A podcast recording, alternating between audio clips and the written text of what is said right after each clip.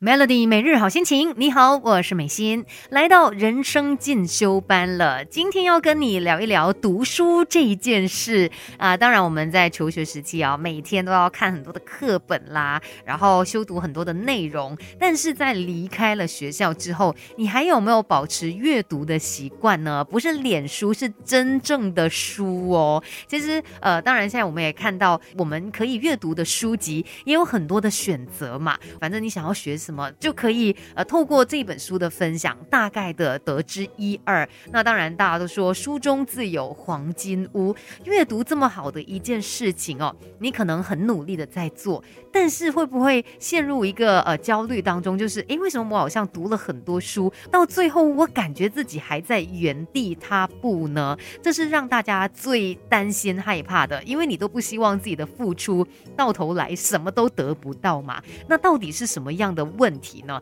可能就是因为，嗯，你真的还读不够多吧？你的阅读能力还没有到达一定的那个水准。因为其实，如果你今天呃一直都没有阅读的一个习惯，突然间逼自己来看书。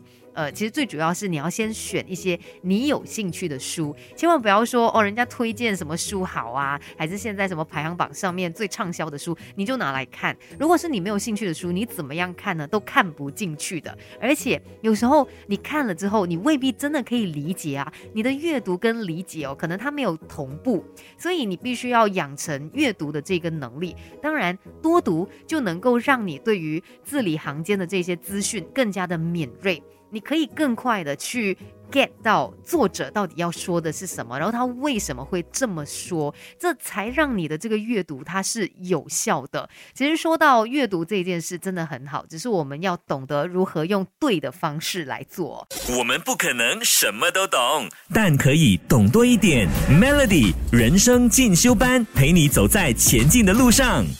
Melody 每日好心情，你好，我是美心，继续在人生进修班哦，跟你来聊一聊阅读这一件事。我们都知道阅读是好的呀，但为什么好像有些朋友哦，其实也花了很多时间在阅读，但是回头来看的时候就觉得，哎。等一下，我是脑子出了什么问题吗？怎么我读了、我看了的这些内容，我都不记得，甚至我也没有办法把它好好的活用在我的生活当中呢？我是不是都白白花掉这些时间来阅读了呢？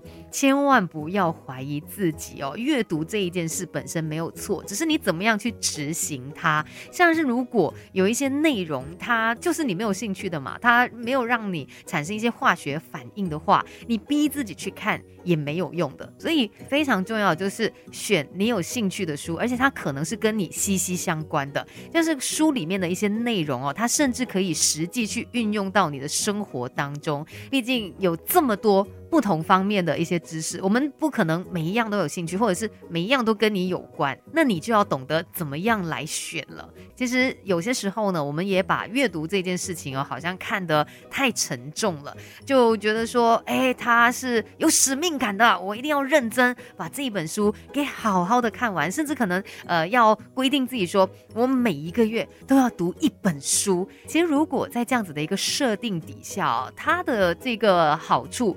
不见得这么多，除非你说你现在真的是想要多读，你想要去培养你的阅读啊，还有理解能力，那当然你可能可以设定说，哦，我一个月要看多少本书。但如果你已经去到下一个阶段了，你是要去学会书中的资讯，然后呃运用在你生活当中等等，你就不需要再刻意的设定说，哇，我一个月一定要读多少本书，去逼自己做这一件事哦，不然呢，你就会掉入一种。